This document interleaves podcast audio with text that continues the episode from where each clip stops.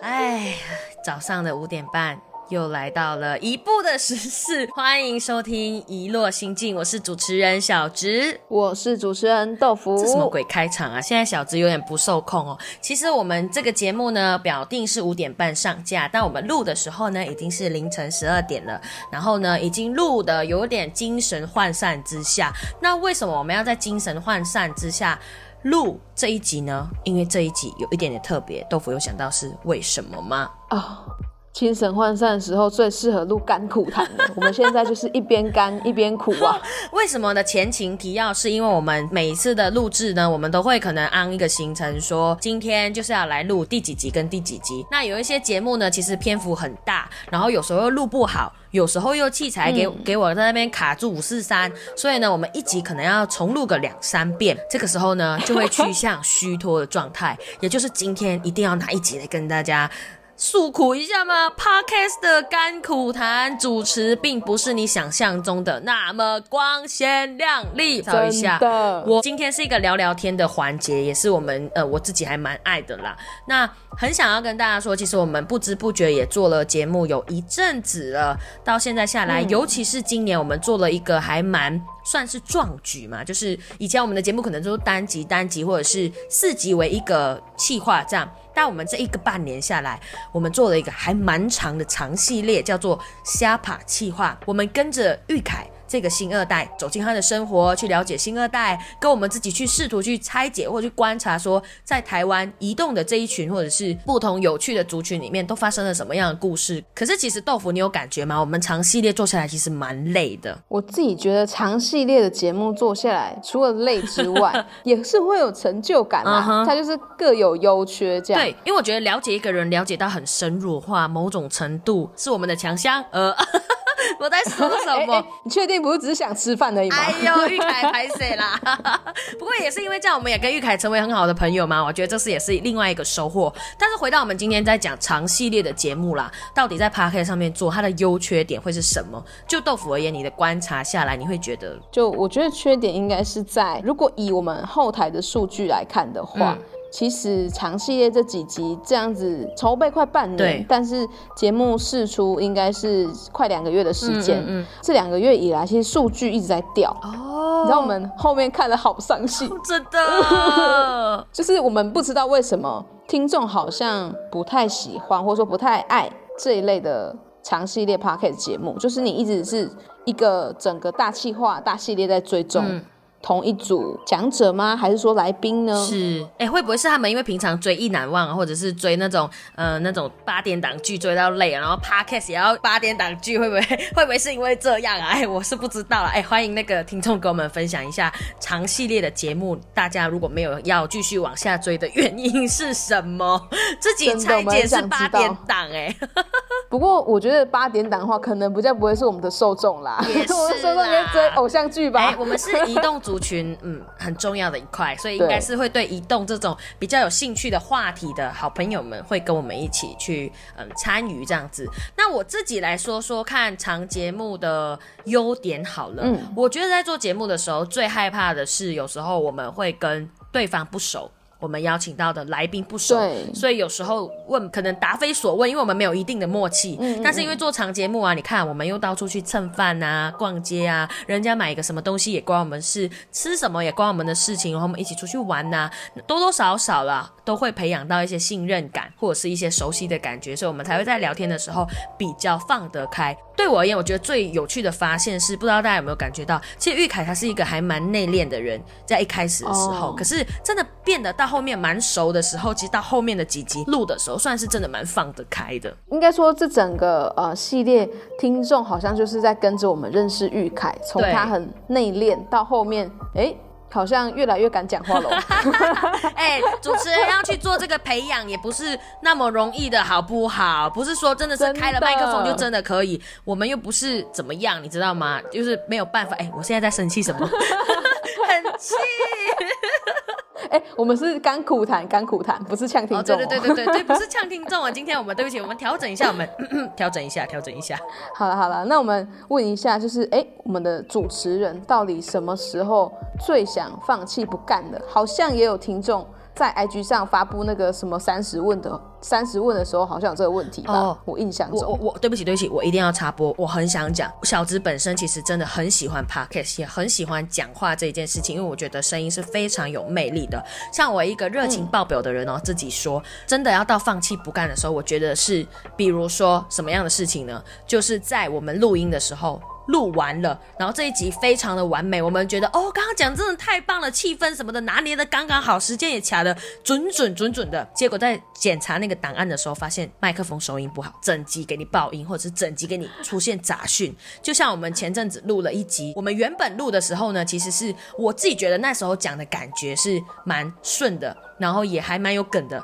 可是呢，在我去后面检查那个录制的档案的时候，发现整个毁了。我当下就觉得说，我有点想放弃，真的不想干，每次都被器材雷，情绪指数从十降到二这样。哦，对，因为当天其实那时候在录制的过程呢，原本我的心情真的是爆好哦，就是不知道为什么莫名就是心情很嗨，所以我的心情指数呢堪称十，就是爆表。结果呢，在检查完档案以后，瞬间。降到二，降到一，就是我会觉得说，为什么又被器材雷了那种感觉？而且明明讲的很好，因为讲的好，对于我们这种还算是菜鸟的主持人来说，其实可遇不可求啊，大家啊，真的有时候是这样子，没有错。所以如果还要因着器材而被那个的时候，我的 emoji 真的，我真的当下想说，算了，我到底为什么要做 podcast？很生气。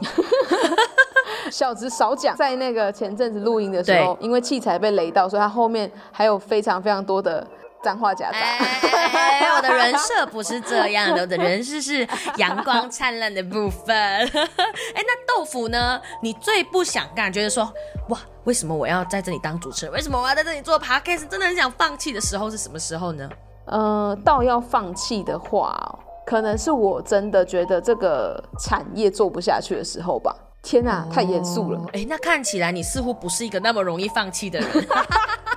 你不会因为被器材雷到而放弃，不像小芝。不会，我们要重录一遍就好了。哎呦，难怪我要跟你做搭档，你知道吗？因为你的心态可以补足我的这个任性。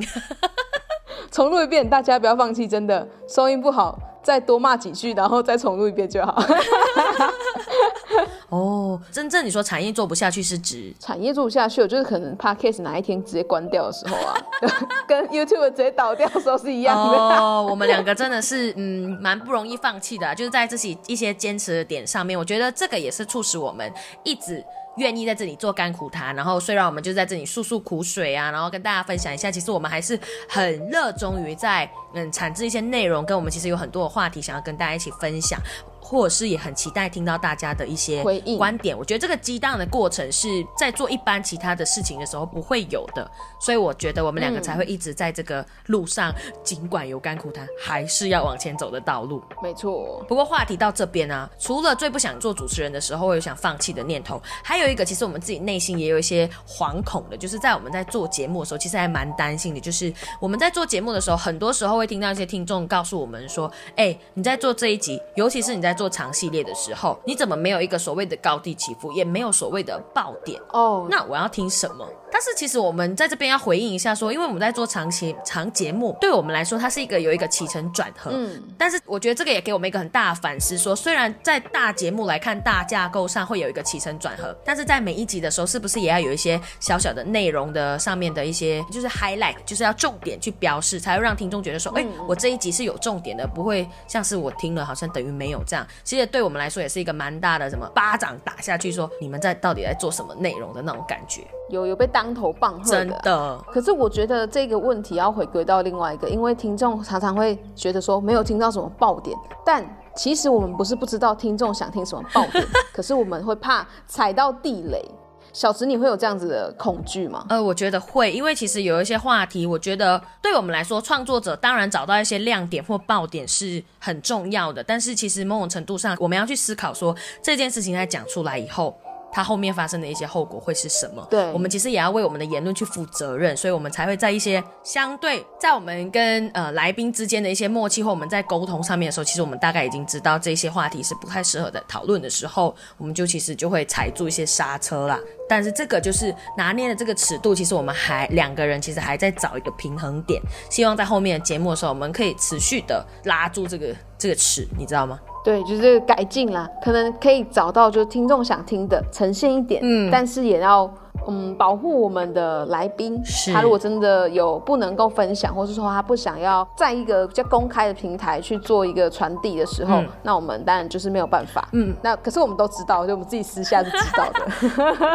刚刚的面向比较像是在节目或者是听众来宾的部分，再来，其实另外一个想要问的是，其实是针对我们自己在做 podcast 这件事情，我们作为创作者，我们其实很多时候真的有碰到很多的挑战，包括可能在收听上面的嗯率也好。就是总是会被数字多多少少的影响到一下，或者我们可能在行销上面还是会有一些卡关，尤其是我们两个都是素人起家，真的，我们很废，就是呃，不会很废啊，就真的太素了。对加上呃，我跟小植都是大船的出身，其实我觉得在我们的学系里面嗯比较没有谈论到关于行销这一块。是所以到了出社会之后，要来接触这部分的时候，完全就是新手领域。嗯我们不知道为什么，明明我们录的很满意的节目，但是收听很哎差。对其实到底是 其实我跟豆腐每次我们在后置的时候啊，我总是会去敲他讯息说：“哎呦，这一集怎么讲的那么好？这个来宾怎么讲的那么感动？哦，我很满意这集的节目哦。”结果，嗯，我们的满意其实没有反映在对数据上数据上面。对很多人会说不要在意数字这件事情，其实我们两个自己都知道。应该说每一个节目就像是我们产出来的宝宝。对，对你还是会希望这个宝宝他的成长是好的。是那如果假设说他有一点点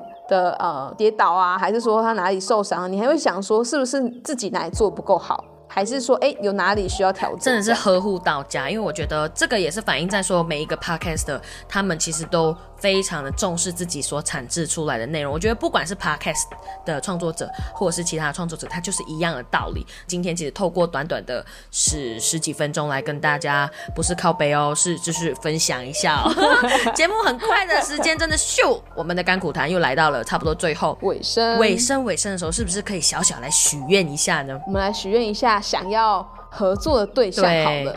Feed 的对象，因为我觉得，呃，我们自己在产制内容的时候，我们其实也很喜欢，或者是一直都在观摩学习。举例好了啦，像我，我本身其实还蛮喜欢缅甸这个地方，所以我都有在刚好有在关心一下缅甸。然后我就看到这有一个 IG 的呃贴文吧，还是一个版主，他叫 Burma in Taiwan，、然后都在分享一些现在正在的时事啊，或者是什么的。然后我就会觉得说，很想要跟这一些创作者合作，去呃聊聊看缅甸的故事。那我要讲我的，我要讲我的。有一个是我，因为我是 IG 新手，最近才刚加入 IG 的。嗯然后那时候有一个朋友，他也有做 podcast 叫掀起盖头，哦那他是叫做汤汤，希望可以跟汤汤合作。他关注蛮多呃泰国的一些相关事情，嗯而且他之前也是在泰国那个地方工作，然后生活了蛮长的一段时间吧。他甚至说那也是他的家乡，哦关于我这个超厉害。超想要跟汤汤聊一下。如果汤汤有收听到我们的节目，